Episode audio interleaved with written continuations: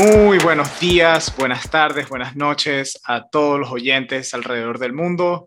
Bienvenidos a Club de Barbas Podcast, el podcast donde solamente hablamos de fútbol. Con ustedes, Alan Pérez, y por aquí tenemos a, mi amigo, mi gran Marco amigo de toda la vida. Marco, ¿cómo estás? Todo bien, la verdad, todo bien. Contentos, por volvió, ahora sí, están todas las ligas activas.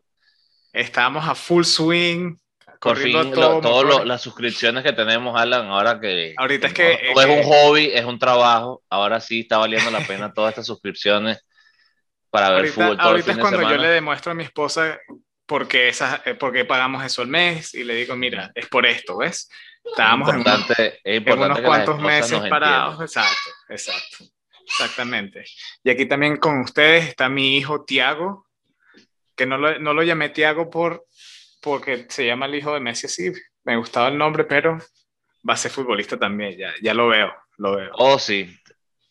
Eso, sí, le, eso sí le entra nuestro, nuestro lema, Alan, ¿no? Sí, sí, sí. Recuérdanos ahí, por favor. Puro fútbol. Entonces, Tiago, puro fútbol. Puro fútbol, Tiaguito. Este, sí, en este podcast solamente hablamos de, de, fútbol, tratamos de hablar del fútbol de Europa, fútbol de Latinoamérica y pues bueno, gracias a todos los que nos han estado escuchando a través de este tiempo. Estamos en nuestro episodio número 13. Y Marco, ya se puede decir que tuvimos un invitado hace ya como un mes y algo. Y tenemos a nuestro segundo invitado que va a estar con nosotros mañana, eh, eh martes, hoy estamos grabando eh, el lunes, agosto 23. Así que martes, agosto 24, vamos a tener otro invitado especial y, va a estar muy bueno ese podcast porque van a poder ver eh, un lado del fútbol que quizás no se habla mucho, pero, y a la misma vez sí, porque a veces cuando hay las polémicas más grandes de los partidos siempre eh, es esta parte del, del, fútbol de que se habla, ¿no? Sí, exactamente. Eh, en verdad que uno, uno, sobre todo con nuestra cultura, uno tiende mucho a criticarlo para dejar un poquito de la polémica de qué será. Correcto. Alan es un, es un árbitro profesional, es literalmente parte de FIFA, es un gran amigo de nosotros. Sí. Por lo menos en una parte de nuestra vida fue, fue inclusive compañero, de juego. De, cancha, sí. Así que se llama Rubiel Vázquez. Vamos a saber un poquito más de su historia mañana y pues les pedimos que nos acompañen para que escuchen y, ya va. Eh, sí, es, importante eh, también entender la parte que ellos, que ellos sienten, son seres humanos, uno tiende a olvidarlo muchas veces, uno los critica fuertemente y quizás con los años, cuando uno va madurando, se va dando cuenta de que es un trabajo un poco ingrato, porque la verdad no es nada fácil lidiar con, con 22 seres humanos al mismo tiempo y entrenadores, aficionados Fíjate que una cosa que los que vamos a hablar hoy, que es, importante recalcar, lo mal que estuvo fue la pelea que hubo entre el Niza y el Marsella. Y cómo hacen muchas veces los árbitros para controlar estas situaciones que simplemente se escapan de las manos. Ellos son tres, cuatro, dependiendo si son ligas, eh, inclusive uno solo, si son cosas más pequeñas de ligas inferiores. Obviamente se llega a veces en los mundiales a hacer seis o siete por terna, pero tú me entiendes, siempre son la minoría, la, la gran minoría donde tienen que ser protegidos porque muchas veces en estos escenarios eh, no fue el caso de, de, este fin de semana con el Niza y el Marsella, fue más bien un, una tangana en contra de los, de los muy lamentable, muy lamentable, pero ah, yo no sé, Marco, ya que estás tocando este tema y, y, yo no sé qué piensas tú, quién piensas tú que tiene la culpa, ¿no? Porque si, si ves los videos de, de qué sucedió, eh, hay como una falta, yo no estuve, yo no vi el partido, he podido ver los videos y eh, Piaget está en el piso, jugador del Marsella, y le, le, lanzan como unas botellas. Yo pienso que le lanzan una botella antes y se la pegan y él se tira, ¿no? Y a todas estas se molesta llegar la botella y se la regresa a la fanática del Nice. Del Nice. Eh, y bueno, luego que él le, devuelve el, botellazo, se meten muchas personas y se como que y ahí sí se, se sale de las manos el, control, se meten muchos fanáticos a la cancha, hay puños, hay agarres y bueno, eh, todo, todo lo que te puedas imaginar cuando algo así sucede. ¿Quién tiene la culpa en ese momento? ¿La fanaticada o el jugador por haberle regresado el botellazo? Mira, de buscar un culpable en estos casos, creo que siempre va a ser el, el, que inicia la pelea. No voy a decir el aficionado, no voy a decir porque los menciono a todos y, honestamente no fue, como siempre uno ve la minoría, aunque parece mucho, es la minoría de, de, la gente.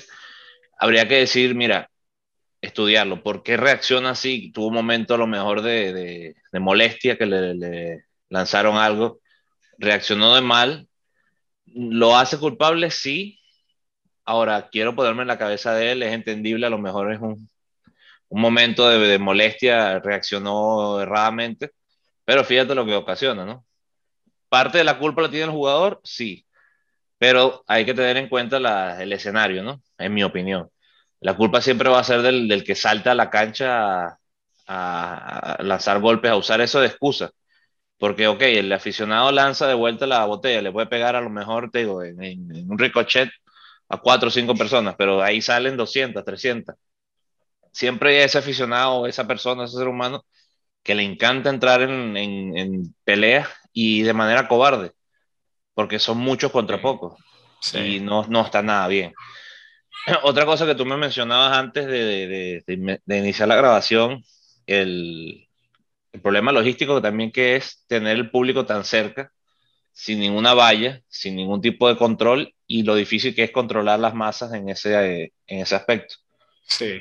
Cosa que, por ejemplo, en Argentina, en la bombonera, tú tienes una, una reja, una de, reja de 20 metros y la gente llega hasta arriba igual a ver el partido. O sea, eso sí. es. Muchos, en muchos estadios también en Italia tienen ahorita como una, eh, como una pared de vidrio, de cristal, que no es, no es una reja, pero tienen su, su ventana, pues tiene como, como un obstáculo para que eso no suceda también. Y también así previenen que lancen cosas, ¿no? Porque está muy mal y, y, yo me pongo a ver muchos partidos, muchos partidos. Cuando vimos partidos de la, de la Copa Oro, cuando vimos los partidos ahorita que empezaron ya de las ligas en Europa, está como demasiado común que ahorita ves al jugador celebrando y detrás se ven las botellas, se ven vasos y se ve aquel, aquella Coca-Cola así, este, botándose por todo el aire, la cerveza. Eh, creo que quizás es como, como un, un, trend que estamos viendo de nuevo, porque yo creo que eso había parado de estar lanzándole cosas a los jugadores. Creo que como aficionado, por más que sea eso no solamente es una falta de respeto, sino que es un peligro. Me recuerdo hace unos años atrás, la Roma tuvo un incidente donde un jugador le lanzó un corta uña, bueno, no, sé, no sé qué tenía, porque tenía un corta uña a alguien en la afición de, de, en, el, en, el, campo de la Roma, en el Olímpico, y le lanzan, lanzan la, el corta uña y se lo pegan en la cabeza al árbitro. Y la Roma inmediatamente agarra y y cerraron por días, no sé cuántos partidos, eh, cerraron el estadio y, y, se jugaban los partidos a puerta cerrada. Y me acuerdo que hasta hubo un partido que, si no me equivoco, fue contra el Real Madrid en la Champions League, que se jugó a puertas cerradas. En esa época eso era una locura porque eso casi que nunca se veía, pero fue como una penitencia del mismo club a sus aficionados. Eh, pero sí, algo se tiene que hacer. Es muy mal de Piaget, en mi opinión, de devolverle la, el botellazo. Y bueno, y peor de los, de los fanáticos de, pues, de, todo lo que, de todo lo que ocurrió. Eh, Por supuesto, yo me acuerdo muchas cosas también. Eh, muchos de nuestros oyentes se, se, van a recordar de esto que voy a mencionar. Eh, el caso de Cantona con, con el Manchester United, cómo le lanza una patada al aficionado. Por mucho que le haya hecho el aficionado, no, no te va a justificar jamás agredirlo de esa manera. Me acuerdo también gestos racistas, el, la cabeza de cochino que se le lanza a Figo en el, en el Camp Nou. La banana que se le lanza también a Dani Alves. Sí, gesto, y fíjate, gesto racista. Y, y la reacción de él fue algo que tomó el mundo. Es más, yo en mi, en mi Instagram, que ya ahorita no tengo Instagram personal, pero en mi Instagram yo tenía una foto a, a, raíz de todo eso comiéndome una banana porque me pareció el gesto muy, muy inteligente Sin embargo, hay que decir también que agarró la banana que le tiraron y se la comió, como que gracias y, y, ya. Pero también hay que decir que Dani Alves tuvo momentos también errados de celebraciones. Eh, me acuerdo también una vez Puyol mandarlo a parar por, por burlarse de, en celebraciones de goles y ese tipo de cosas. O sea, eh, depende del momento del aficionado, donde yo estoy de 100% de acuerdo contigo y eh, actuó súper bien al momento que le lanzan el, el, banano o el cambur, como le decimos nosotros. Y en otros casos no fue así. Entonces te digo, depende de la reacción del, o lo que haga el aficionado o, lo que haga el jugador, pasan estas situaciones. Siempre vamos a decir que es una cosa súper negativa. Pero bueno, también hay que comparar que están en el, cerca del estadio, muy parecido a Inglaterra. Y quisiera también, ahora que vamos a tocar ese tema, decirte cómo el Chelsea jugó, cómo estoy sorprendido de Romelu Lukaku, qué potente es. Sí. te digo, el Chelsea. No, no, no, ¿qué compra? Una, compra? una de, de, las cosas que me dio curiosidad en el partido, estaban diciéndolo en, en la grabación en inglés, que el Chelsea tuvo un máximo goleador el año pasado, fue Jorginho, con siete goles y siete goles de penales. Te habla de lo, de lo difícil que fue para el Chelsea marcar goles cuando Timo Werner, CJ y Mount, todos los delanteros Pulisic que tiene, no pudieron ser eh, claves en, en, cantidad de goles. Y ahora este mismo Chelsea, porque es exactamente el mismo Chelsea, sin, bueno, sí, pierde Abrams. El mismo, el mismo Tammy, ajá, Tammy Abrams. Pero ah, hay que decir que Lukaku está en otro nivel. en este Lukaku está en otro nivel y hace que Chelsea ahorita esté. Eh, yo lo, eh, creo, me parece que mis ojos, por lo que lo, como los veo jugar, con la profundidad que tienen de jugadores, para mí ese es el mejor equipo de Europa, indudablemente, el mejor equipo del mundo. Yo no veo ningún equipo que... Ahorita es invencible. Invencible, o sea, invencible. No puede ser que tenga, que tenga una, un, partido tan dominante y tienes a Cantena en, en, el banco, que ahorita está jugando como que la, la, semana pasada tampoco jugó. Pero viene de una lesión, ¿no? Por eso, recuperándose de una lesión, por eso te digo, o sea, tienes a Canté recuperándose de una lesión, entrando a jugar varios minutos, y, y el partido, o sea, el, el, equipo no cambió. El equipo, o sea... No, de hecho, mejoró. de hecho, mejora. Sin, sin canteo, con cante, mejora. Tienes a Lukaku ahorita que Lukaku le agrega esa pieza que, como acabas de mencionar, le faltaba. Un hombre gol, un hombre que aguanta la pelota de espalda y deja que Mount y estos jugadores rápidos hagan sus corridas para darle pases filtrados y él entrar y cabecear o, no sé, es un jugador, un delantero muy, muy completo. Creo que, no sé si, si opinas lo mismo que yo. Hay otro, me parece que él es el mejor nueve ahorita. Aparte. no, creo, no creo ni que Haaland entre en ese saco. No, creo que Haaland, es bueno y está compitiéndole, sí voy a decir eso pero si Lewandowski. vamos a ponerlo así, vamos a hacer una manera, una partidita, un picadito en la, en la calle y está Alan y está Lukaku, yo hoy, hoy por día Lukaku. elijo primero Lukaku, yo. De verdad está imparable. También tengo que decir, Leno hizo creo que la parada del año, con el cabezazo a quemarropa eh, para evitar el 3-0. Y te digo, poco y nada del Arsenal, así como vamos a aplaudir al Chelsea, wow. El Arsenal está deprimente, deprimente. Y te digo, está ahorita en zona de, descenso, con cero puntos. Sí, van dos partidos, no, eh, no, no quiero... No, no, estamos muy lejos, pero para que tengan una idea de cuándo fue la última vez que el Arsenal en la jornada 2... Creo que es como... Está, está con cero goles a favor, último. Y imagínate, ¿dónde está el equipo de los Invencibles, Alan? Sí. ¿Dónde está? Bueno, tú mismo me lo preguntaste y, hago la pregunta en general, la retórica. ¿Volveremos a ver eh, un Arsenal como el de Henry eh, Campbell? Era, como la esencia, sí, los, los Gunners, ¿no? Era, era, el Arsenal era un equipo que te daba placer ver, así fueras del Arsenal o no, si vieras la Premier League o no cuando tú escuchabas el nombre de Arsenal, tú decías, eh, eh, Eso va a ser un buen partido. Ahorita, ahorita tú me dices a mí que hay un partido contra el Arsenal y.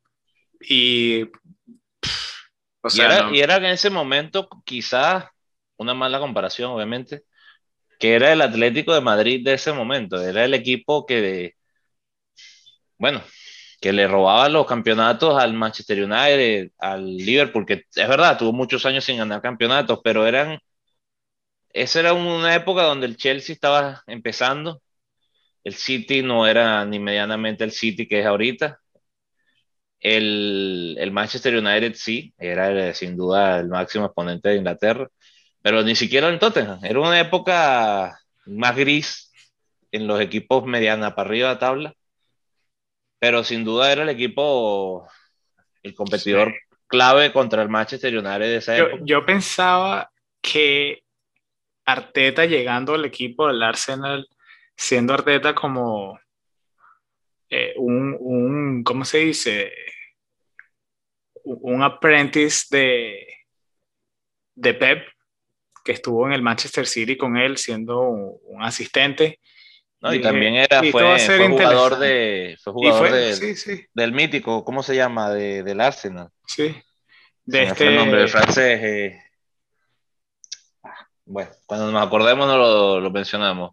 Sí, sí, ya lo voy a buscar porque no puede ser que también a mí se me esté olvidando. Lo tengo, o sea, lo tengo en la punta. No, no, y, va a ser como que todo el mundo va a decir, wow, ¿cómo no se acuerdan? Como estos no se acuerdan, sí, pero estamos aquí en un momento de, Sí. Bueno, y eh, muy sonado. En esa época se decía que se iba a entrenar el Real Madrid, que iba a entrenar el Barcelona, a todo, a todo el mundo.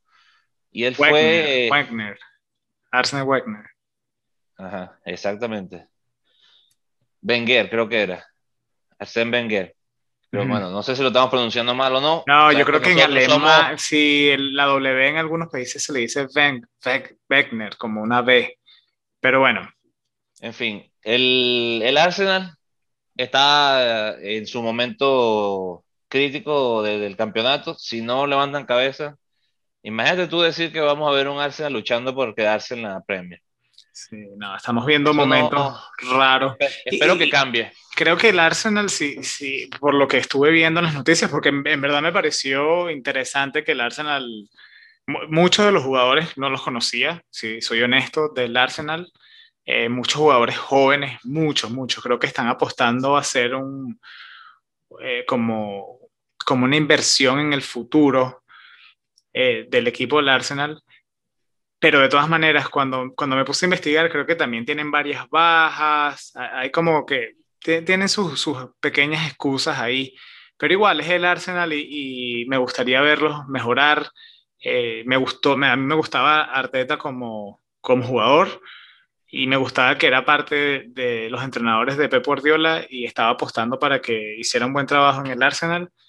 Pero bueno, al, parecer si sigue así, al menos que el Arsenal, que los dueños del Arsenal tengan confianza en él, yo creo que podríamos ver eh, prontamente un, un, entrenador nuevo en el Arsenal si, si, si siguen con esta mala racha y para mala suerte, nada más y nada menos que les toca el próximo partido contra el Man City.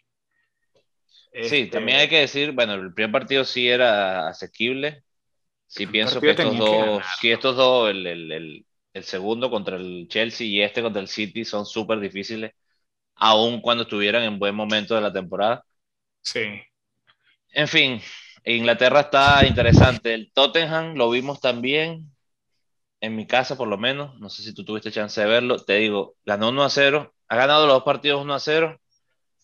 Y el otro día contra el City no fue, sin, sin duda fue más competido en el tema del el Tottenham atacó también, pero contra el Wolverhampton, Alan, no sé si tuviste chance de verlo, fue hacerle el gol al, al, al Tottenham con un penalti bien, bien, bien eh, dudoso y echarse atrás y, aguantar, porque el, fue todo de los Wolves curiosamente contra el ex equipo de su entrenador actual. Sí, que es tremendo entrenador, ¿no? Traoré, te digo, yo a veces lo veo jugar, yo a veces lo veo jugar y digo, no entiendo cómo no va a titular en España.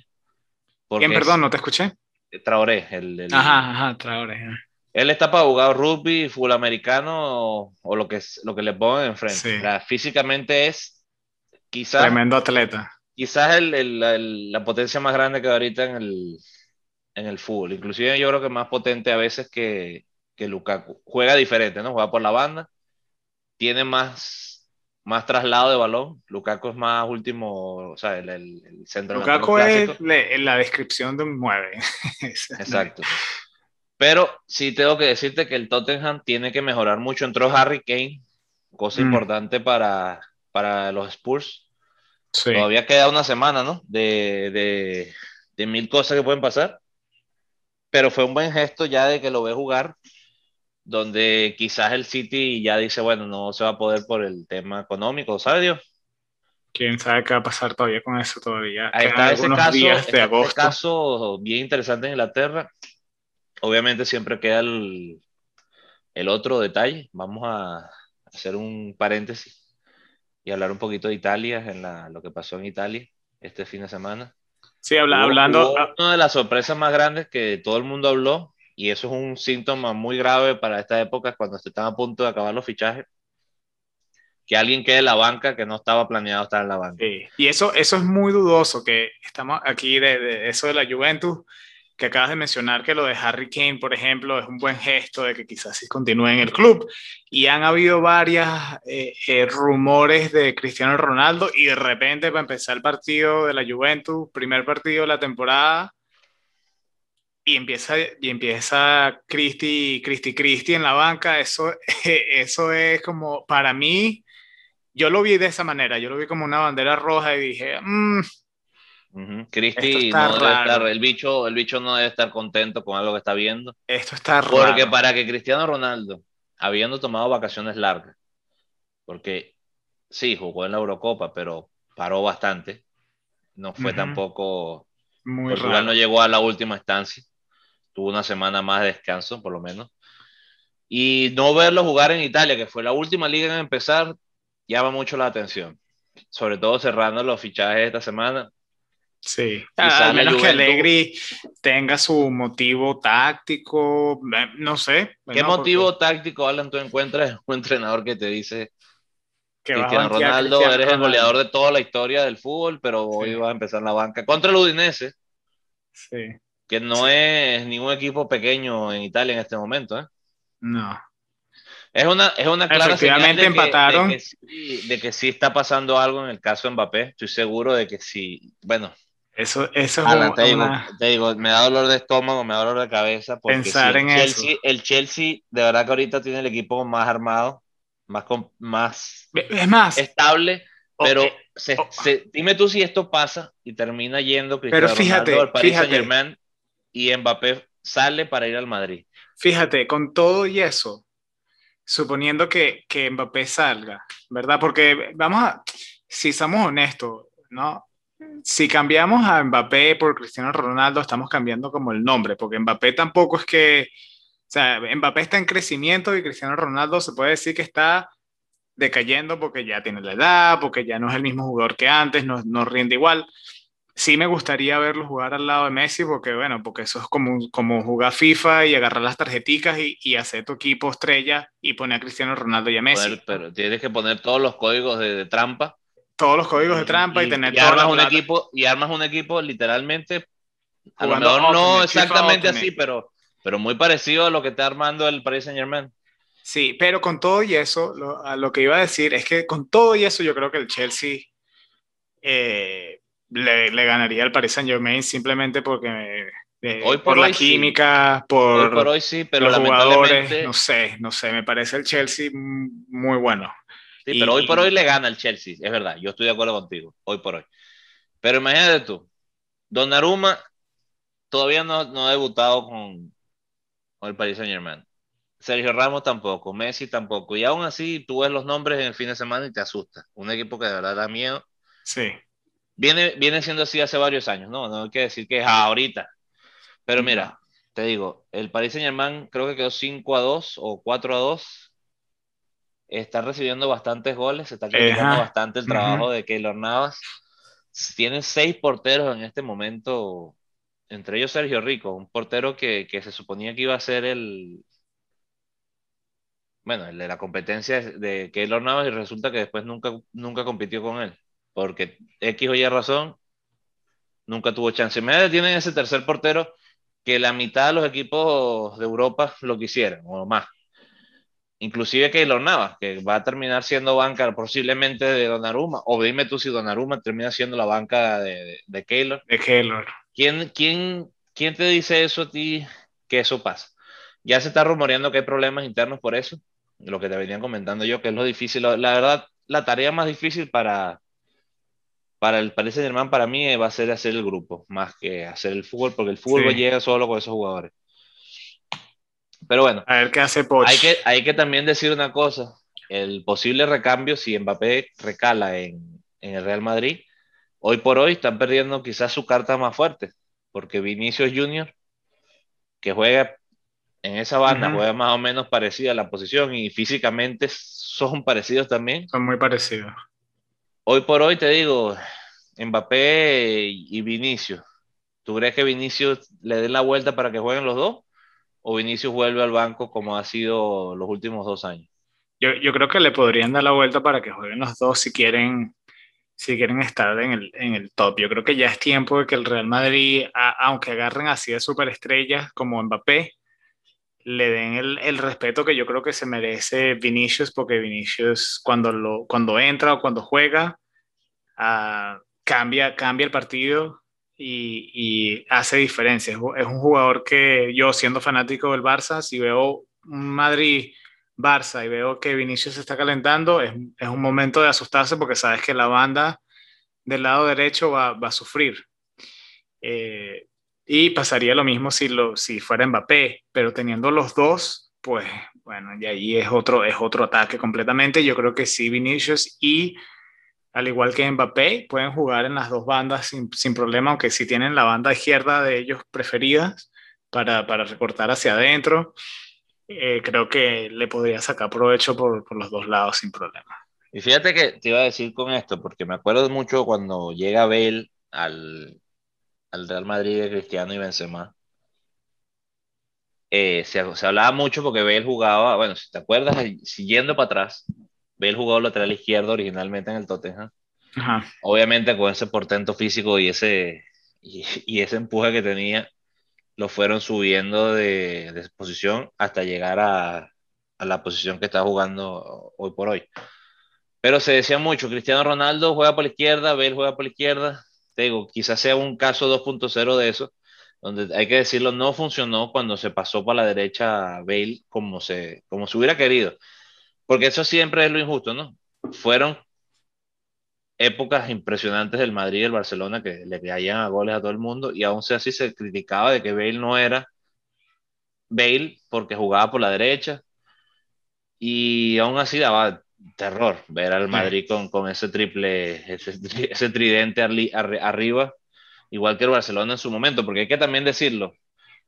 El, el Madrid tuvo al el, perdón, a la BBC, que era el Benzema, Bale y Cristiano, y en ese su contra tenían a la MSN, que era Messi, Neymar y Suárez. Y, y esos tres delanteros, para ambos equipos, mira, son delanteros que hoy, hoy por hoy mezclados van a estar en teoría, si se llega a dar lo de Cristiano, en nada más y nada menos que un mismo equipo. Y te digo, wow, o sea, el Paris Saint Germain lograría algo que siempre se, fue un morbo, creo que la gente siempre quiso ver a Cristiano, siempre quise ver a Cristiano y a, Messi juntos, de verdad, es una cosa que yo una vez dije, me llamaba mucho la atención. Y ahora verlos con Neymar también. Sí, sí, yo, yo una vez estaba pensando como que va, ¿será que la, la economía, la, la, la estructura económica del fútbol nunca nos va a dar el regalo de poder ver a un Messi y un Cristiano Ronaldo en el mismo equipo. Y eso yo una vez lo estaba pensando porque en una época que, que estaban hablando de cuánto costaba Messi, cuánto costaba Cristiano, creo, creo que fue antes de que la Juventus comprara a Cristiano Ronaldo que, que la gente empezaba a especular porque cuando Cristiano también se fue del Real Madrid, pues hubo bastante movimiento en las noticias y todo el mundo hablando de eso, así igual que cuando pasó con, con esto lo de Messi. Y, y se hablaba de, de, Messi, quizás qué pasa si Messi también se va del Barcelona. Y bueno, yo dije, ah, en ningún momento por la economía, por, porque ningún, ningún equipo va a poder comprarse a estos dos jugadores, van a poder jugar juntos, nunca los lo veremos. Y fíjate, y ahorita estamos hablando y creo que estamos bien cerca, quizás un año. Eh, no, Si, esto se da, vamos a verlo por lo menos dos años ahí. Dos eh, años juntos, vamos no, No, no, estoy diciendo que quizás pase eh, de aquí en un año, pues. Que, oh, quizás tengamos en un año. sin duda, Mbappé, Mbappé no tiene ninguna gana de, de, renovar. Eso, mira, eso se cae maduro. Si no, él, él renueva y ya está. Quizá tenga un poco de lo que hablamos el otro día, de egos. Sí. O sea, hay que caminar muchas cosas sí es verdad. De los tres que tiene ahorita adelante, el único campeón del mundo es eh, Mbappé. Sin embargo, hay que decir que galón por galón, Messi es el galón número uno del, del, o sea, el, máximo, la máxima estrella del Paris Saint Germain, digan lo que digan. Y honestamente te digo, la, la segunda es Neymar. Sí. Mbappé a lo mejor es mejor. Eso siempre se puede debatir, pero estrella, me parece que para mi opinión es Neymar la segunda opción y la primera obviamente Messi. Y eso quizás recale un poco en el, en el tema de ego, del que él quiere ser la superestrella. No creo que él vaya a ser la superestrella tampoco del, del Real Madrid, porque está Bale, está Benzema, está él mismo si termina yendo. Pero ciertamente creo que ahí sí tengo que meterlo en el plano número uno. Creo que ahí sí sería la, la máxima estrella. Benzema también. Pero bueno, eso siempre es debatible. No sé qué opinas tú. ¿Quién sería si Mbappé termina yendo para allá? El, el, que sale primero en la foto, por decirlo así, de frente, con los brazos cruzados, mirándote. ¿Quién es? ¿Benzema, Bale o, o Mbappé en ese caso? Yo creo que Benzema. Yo también. Creo que hoy por hoy le falta todavía mucho camino. No estoy diciendo que no vaya, es como decir, a ver, cuando veíamos a Messi con el número 19, que ya se veía lo que se venía a venir, pero tiene que mostrar constancia, porque Messi y Cristiano tienen 15 años siendo constantes. Sí. Y, un, nivel que, que, no sé si se pueda volver a repetir, ¿no? Una constancia normal. Ahora te digo, ¿qué hace la Juventus si sale Cristiano Ronaldo? ¿Quién crees que pueda caer en, en la Juventus porque hay que decirlo. Esa es una buena pregunta. Y la, y la Juventus, lo otro de la Juventus es que este es el, el club más grande de Italia, quizás el que mejor financieramente está. Y, y, fíjate, no había pensado qué sucedería con ese hueco que deja Cristiano Ronaldo en, el, en la Juventus. Indudablemente irían por un nombre grande, porque es la Juventus. La Juventus no, pero ¿qué puede ser la definición de grande? Esa es la, esa es la cosa. Esa es la pregunta, ¿no? ¿Dónde repescas a alguien, entre comillas, grande como Cristiano Ronaldo? Eso no lo consigues, ¿no? Pero te digo, quizás recale a algún jugador del Paris Saint Germain. Me refiero a un Mauricardi, que no lo creo. Quizás, quizás. Un, te digo, difícil decirlo.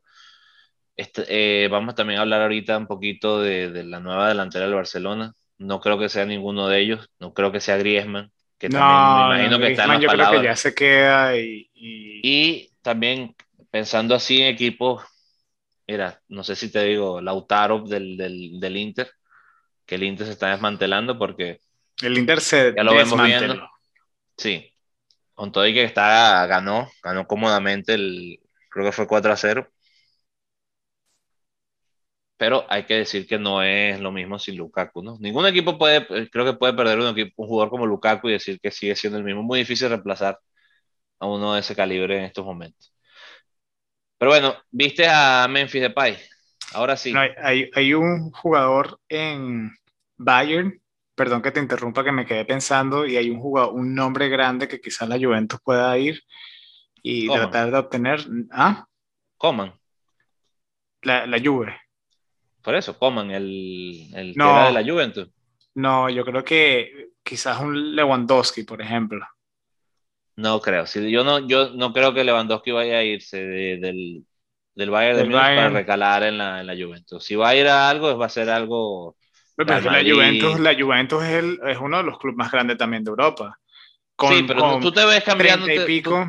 exacto, pero con la edad que tiene, él no habla seguramente ni español ni, ni menos, muchísimo menos italiano. Eso, eso lo cambiar, No sé, Alan, eso sí influye más en esas edades. Ya, yo no creo que sea tan real ese rumor de que él quiere salir, porque él ya está, él sí, de verdad te digo, él, tiene que... Aquí dice, las últimas noticias, nueve horas atrás, dice que eh, el Bayern Múnich no está en ningún apuro en renovar o extender el contrato con Lewandowski, ni siquiera es él.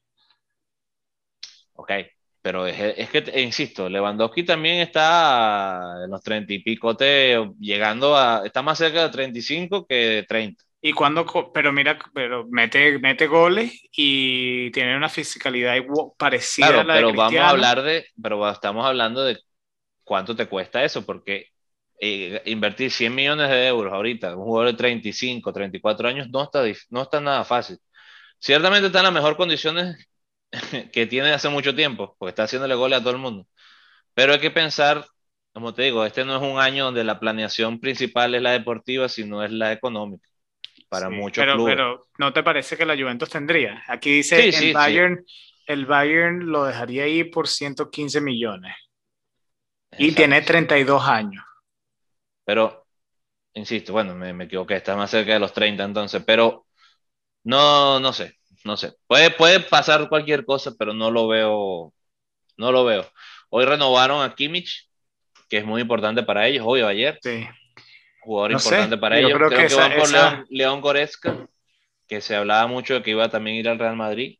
Supuestamente ya está palabreado de que va a renovar con el Bayern.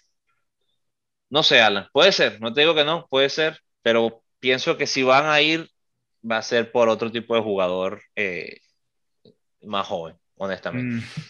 Mm, bueno, ya veremos, pero sí, sí me interesa escucharte. Está muy buena esa. Porque creo que fuimos muy críticos con él y hoy por hoy creo que nos, así como decimos nosotros, nos cayó la boca Memphis Depay en el Barcelona.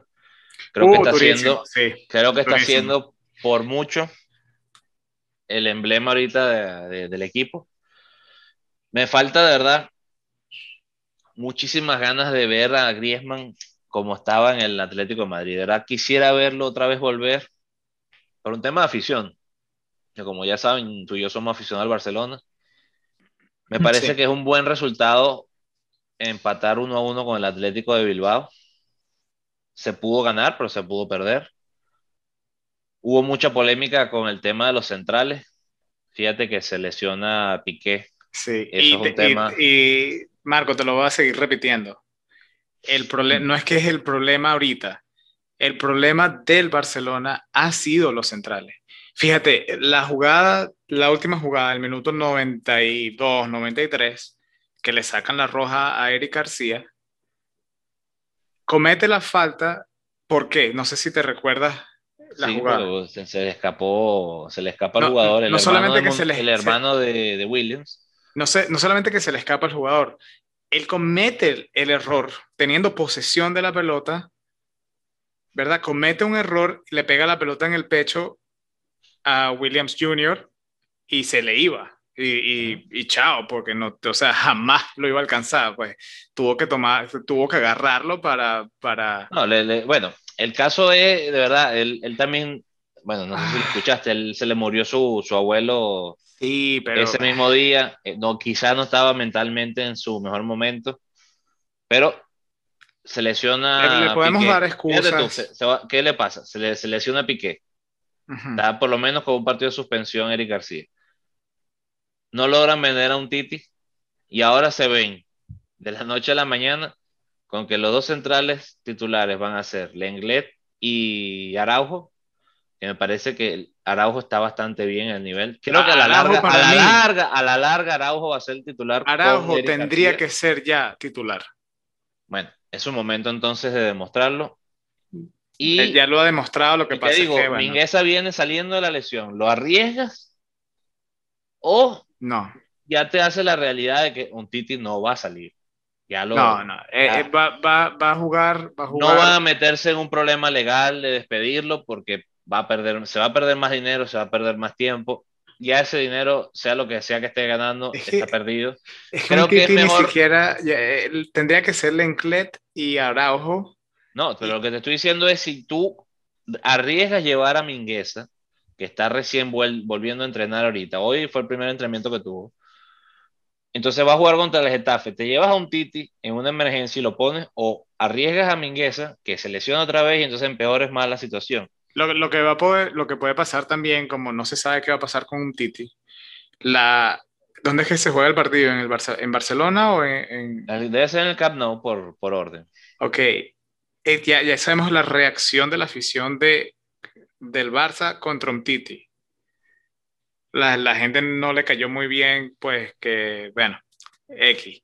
Él, ya le han pitado varias veces, él no está contento con el club. Yo no creo que se lleven a un Titi hasta que esté claro y, ya este, concreto de que se queda, de que va a jugar, de que, de que ya Coman eh, lo, va, lo va a confiar en él y de que él tiene que subir el nivel. Ya dicho eso, ya dicho eso, lo, lo, que te queda es Araujo y Lenglet y nos vemos más o menos en la misma situación que la temporada pasada donde hay una baja de centrales y tienes que empezar a buscar centrales de por ahí. No creo que te deberías llevar a Minquesa, creo que teniendo a un jugador como que ya lo ha hecho, como De Jong, teniendo un jugador como Sergio Roberto, que son como jugadores que entienden el fútbol suficientemente para jugar en cualquier posición y te resuelven. Yo, yo preferiría eso y estar seguro, porque honestamente Lenglet, no, si yo soy un entrenador, Lenglet, yo no lo veo en práctica, basado en los partidos, ¿no? No me da ningún tipo de confianza, al igual que un Titi, el único de ahí es Araujo. Y Mingueza, porque no, o sea, Mingueza tampoco es que es una, un central o, nato. es un lateral reconstruido. Es un, es un, lateral y viene una lesión y ya se han visto momentos donde tiene, le, hace falta disciplina tácticamente. No creo, que, no creo que lo lleven. Así que si se llevan a un Titi es como dices tú, de emergencia. Pero quizás ni, se lo, ni, ni, esté, ni esté en la nómina para el, para el fin de semana. Bueno, en fin, vamos, ya hablamos, ya criticamos lo, lo feo de, de, que vimos. Ahora hay que decir, eh, de John, altísimo nivel. Sí. Los holandeses, los holandeses. Nivel, eh, altísimo nivel de Sergio Busquets para la edad que tiene. De verdad te digo, un aplauso personal para ellos. Eh, sí falta todavía, definitivamente. El americano Dest tiene partidos muy buenos y tiene partidos sí. medio buenos, tiene partidos malos. Todavía tiene que, que afianzarse en, en la regularidad buena, porque también Ahí tiene Emerson pisándole los pies. Exacto. Después por la izquierda ser, eh, Jordi Alba, que de verdad también hay que decirlo. Y lo critican mucho. Yo no sé por qué. Yo, yo trato de ver los ojos de crítica. Bueno, a, parece que está siempre un.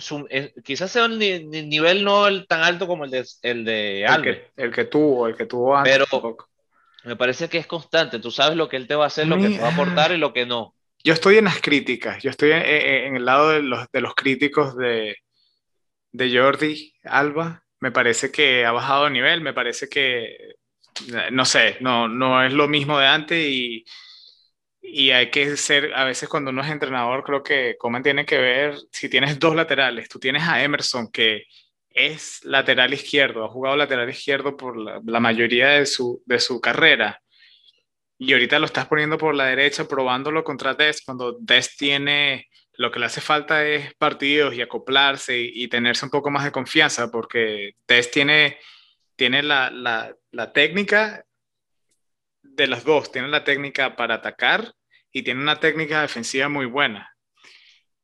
porque no lo prueba por la izquierda? No entiendo cuál es el miedo de sacar a los jugadores de, experiencia del Barça. No, no, yo no entiendo eso. Por ejemplo, Busquets sí, Busquets ha jugado bien, pero de todas maneras me pongo al lado de la crítica. Me parece que él ya es un jugador donde, tú tienes que saber tu rol. ¿Me entiendes? Sabes de que ya no, no es el mismo jugador y hay jugadores que me parece que son mejores y, y, corren más y dan más la talla y hacen más cambios en la cancha que, que el mismo Busquets y, Jordi Alba. Y, bueno, yo con, con, Jordi a lo mejor te puedo decir que sí, con Busquets pienso que no, de verdad me parece que sigue estando a un nivel altísimo, para, sobre todo por la edad que tiene, pero sí te digo que quizás lo que empuje mucho, obviamente se ganó la titular de contra el Bilbao. No voy a decir que no, en su momento era el pichichi de la liga empezando la jornada. Eh, Braithwaite, es que ese es el problema de él. Es un jugador que, como decía de, de Dest, tiene partidos muy buenos y tiene partidos pésimos de la El gol que se come bajo la portería, pésimo, pésimo, pésimo. y, y, Griezmann, mira, en verdad sí hace mucho trabajo porque él, él sí agarró algo de la escuela del Cholo. Es que vuelve a, vuelve a defender. Él está en todos lados, pero, no para correr. Pero tiene que enfocarse un poquito más también en, en, ser decisivo, ya que no está Messi, ahora sí le toca su momento de... Creo que todos ellos dirán, los, sobre todo los delanteros, dicen, bueno, ahora sí Messi, si yo logro agarrar ese cartel de superestrella del Barcelona, creo que deberían usarlo como, como una motivación, más bien de, de porque fíjate, Coman dice unos comentarios, me parece un poco fuera de sitio, es que Messi hacía más pases claves. Sí, bueno, pero ya no está. O sea, ya, olvídalo, ya duele, de verdad, duele. Yo, como tú decías, yo creo que soy menos aficionado hoy. Imagínate que el Barcelona sin Messi, de verdad, porque es, un, cambio muy grande. normal. Pero ya, o sea, que borrón y cuenta nueva. Hay que ahorita salir a ganar contra el Getafe. Y mira, el Madrid pinchó 3 a 3 contra, contra el Levante. Ese sí es un pinchazo fuerte. Sobre todo porque, te digo, estuvieron arriba en el marcador, les empataron, se les fueron arriba, volvió a empatar y se les volvió a ir arriba el, el, Levante. Grave. Y te digo una cosa, sí, es verdad. La roja que le hacen a Aitor, el portero del Levante, en el último minuto o los últimos minutos, fue, fue clave. Fue una buena decisión, en mi opinión, del portero. Porque mira, tanto nadar, tanto nadar y ir a perder 4 a 3 en el minuto 90 me parece que duele. Sí, sacaron, sacaron su buen puntito ahí. Pero el Barcelona tiene que aprovechar estos chances. No los va a tener mucho. El Madrid me parece que, en planilla tiene mejores, mejores jugadores. sí, el, Real Madrid, el mismo Atlético de Madrid, todavía con su plantel que tienen. Eh, o sea, va a ser muy difícil. Y, y, hoy en día, cuando tú ves el Barcelona jugar, eh, tú dices que y, estoy completamente de acuerdo contigo, ya es tiempo de, pasar la página y quizás empezar esa, esa era sin Messi, pero es difícil todavía olvidarse de ese Messi te resolvió el partido. Messi de ese hueco, exacto, porque en algún momento tú estás jugando así contra, contra, el, eh, contra el Getafe. Eh, estás empatando el partido contra, contra quién que jugó el Barcelona, contra Atlético, Atlético, Bilbao, Y están jugando contra el Atlético Bilbao, estás empatado, último minuto, la tiene Messi, y, eso es, la tiene Messi a la mitad de la cancha, y tú sabes que todavía hay, hay esperanza, sí, hay esperanza y eh, chance. Por, por primera vez en mucho tiempo me vi viendo el partido del Barcelona y dije, no, no creo que haya chance, no sé quién pueda marcar la diferencia y se sintió como un equipo normal. Es un equipo normal que juega un buen fútbol, ¿verdad? Pero sí alguien que le hace presión, como le hizo la presión el Atlético de Bilbao, una presión alta, donde las marcaciones en zona estuvieron excelentes y pusieron al Barça a sufrir, eh, le puedes sacar, le puedes quitar puntos y le puedes ganar y, y te ves mucho más cómodo defendiendo a este Barcelona que obviamente un Barcelona con Messi, porque un Barcelona con Messi pues te driblea y, atrae a cinco o seis jugadores, de la nada te saca un pase increíble y, una asistencia, ¿me entiendes? O hace el mismo el gol. Pero, pero sí, y, hablando de la era post-Messi, no sé si escuchaste las noticias, no sé si son verdad, pero dicen que la 10, ¿sabes quién, a quién se la van a dar? No. La verdad que no. Escuché que a Dembélé estaba entre Cutiño, creo que se le habían ofrecido a Cutiño, pero después vi una noticia que, que salió que se le iban a dar a Dembélé. No sé cuál será verdad, pero... Yo ojalá, ojalá lo dejen este año sin 10. También por un poquito de respeto total. Eso no, no es más que un número, no es que va a hacerte diferente. Sí, sí pesa. El número 10 pesa sin duda eh, verlo en un equipo pero creo que este año debería dejarse vacío por un tema de respeto. Ya el año siguiente, bueno, el que se lo gane. También creo que, que Agüero debe estar en esa lista de posibles candidatos del 10. Creo que le iban a dar la 19. Sí, no, ya la tiene, de hecho, pero ah, esa es la de él. obviamente sigue siendo uno de los candidatos. Bueno, Alan, vamos a la parte importante que a mí me encanta de, este show, que es la única razón por la cual sigo hablando. no, mentira. Eh, nosotros siempre tenemos una pregunta trivia de la semana, una pregunta donde los oyentes pueden interactuar con nosotros. Ahorita Alan les va a decir este, dónde nos pueden seguir. Eh, ¿Cómo nos pues, pueden seguir? Sí, sí. La manera más fácil de seguirnos y comunicarse con nosotros es a través de Twitter, eh, arroba Club de Barbas 1 o simplemente poniendo Club de Barbas Podcast, eh, donde se buscan los nombres y ahí les vamos a aparecer. Y recuerden que nosotros somos puro fútbol, así que inmediatamente cuando vean la cuenta van a ver todos los tweets de fútbol, así que nos pueden seguir, nos pueden dar like, pueden compartir también la página que eso nos ayuda a expandir el mensaje. Exactamente. Ahora, la pregunta de la semana pasada, Alan, tú me dijiste un tip y voy a dar válido si alguien lo dice, porque en verdad, técnicamente sí, sí es una estrella, pero la pregunta fue, ¿cuál fue la última superestrella que el Paris Saint Germain vendió a otro equipo? Curiosamente estuve discutiendo con alguien este fin de semana y esa persona me dijo lo mismo que tú voy a decir esta, que también fue verdad, que es este Ibrahimovic. Él fue jugador del Paris Saint Germain, lo vendieron al LA Galaxy y técnicamente entra en esa categoría. Sin embargo, lo que yo te dije y, sigo apegado a eso, a esa pregunta, es que la diferencia es que eso fue de un equipo top a un equipo ya no top, porque hay que decirlo, sí es verdad, es uno de los mejores equipos de la MLS, que es una gran liga, pero hoy por hoy no es el, el caso de la respuesta que yo quería. Ahora, Alan, ¿cuál fue esa otra estrella que hablamos del Mundial 2002?